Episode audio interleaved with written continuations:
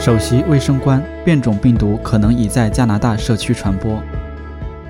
在加拿大，传染性更高的变种 COVID-19 病毒可能已经在社区传播。据 Global News 报道，加拿大首席卫生官谭勇士医生 Theresa Tam 周三发布声明。他在声明中谈到了医疗保健人员近几周来对加拿大社区中可能传播的极具传染力的变种病毒感到担忧。变种病毒增加了新病例呈指数增长的风险。他说，随着冠状病毒的传播，出现新的变种很常见。加拿大公共卫生局正在监测变种的出现，以便找出在国际上和在加拿大引起关注的变种。谭勇师在声明中说，迄今为止，尽管加拿大发现的变种病毒病例数量有限，但最近确诊者没有旅行史，表明加拿大已经开始发生社区传播。为确保变种病毒不会大规模传播，加拿大需要迫切采取行动。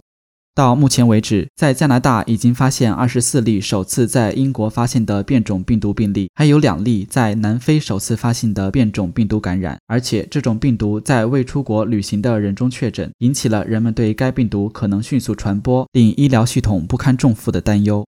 根据美国卫生官员的说法，最近几周，COVID-19 病毒正在从英国、南非和南美鉴定出的新菌株迅速突变，并且具有高度传染性的英国菌株有望在三月份成为美国主要的流行变异株。据信，新的英国变异毒株比主要的冠状病毒株的传播率高约百分之五十六至百分之七十五。